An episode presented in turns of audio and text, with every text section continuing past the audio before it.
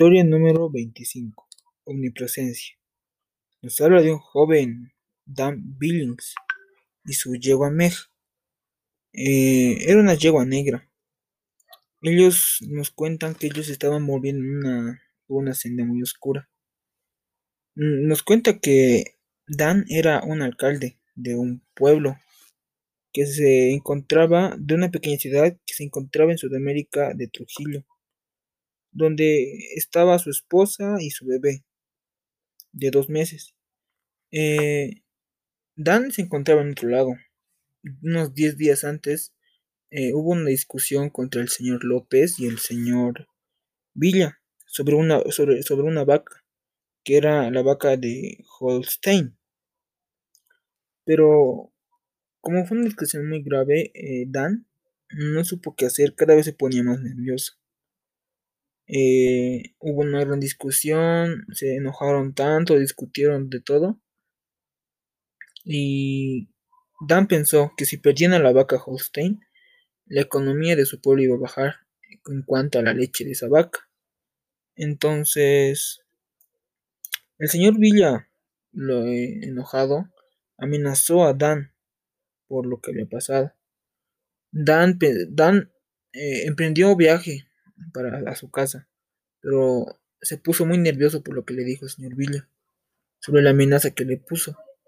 Entonces, agarró sus cosas y se fue montando en, la, en su yegua negra Meg. El lugar donde el, eh, esa pequeña ciudad de Trujillo se encontraba a unos 30 kilómetros del lugar, pero habían dos caminos, el camino largo y el camino corto que, su, que los reducía a unos 20 kilómetros o menos. Pero entonces el señor eh, Dan, el alcalde, decidió tomar el atajo más corto, que era un camino zigzagueante que pasaba entre las montañas. Emprendió viaje, era la, la mañana, todo estaba bien, hasta que cayó la noche. Mm, él mientras ya estaba eh, había una, había una parte donde indicaban eh, a, qué, lugar tenía que ir eh, Dan para el lugar corto y lugar, lugar largo. Era una palmera caída, era, más o menos la señal. Entonces, Dan vio esa señal, pero escuchó una voz diciéndole que no vaya por ese camino, que tomara el camino, el, camino largo. Pero él no escuchó.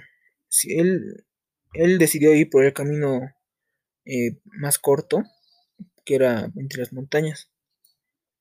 Él siguió en adelante con su yegua Meg. Eh, ya era de noche y Dan empezó a, contarle todo lo que había pasado a su, a su yegua Meg.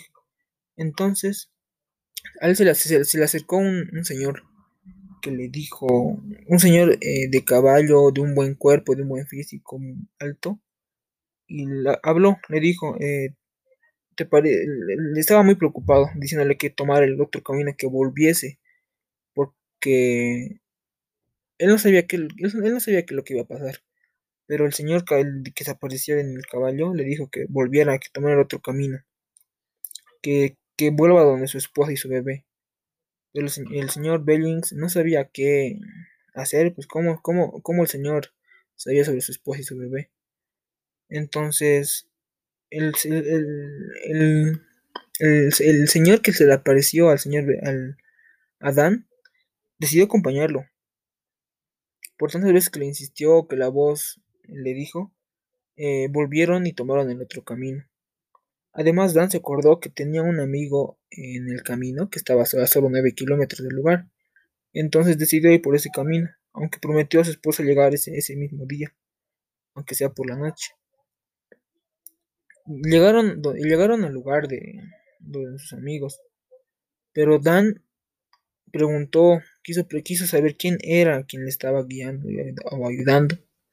Entonces tuvo una idea, encendió un palito de fósforo para ver la hora y de paso iba a ver el rostro del, señor que le estaba acompañando.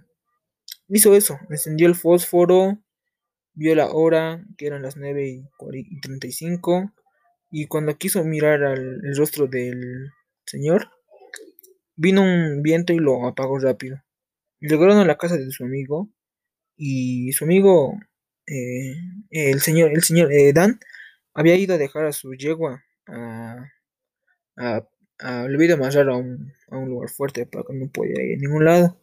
Y cuando quiso agradecer o quiso que el señor que lo acompañó entrar a la casa, no estaba, había, había desaparecido. Y Dan había gritado, pues, Señor, Señor, Señor, diciendo o llamándolo.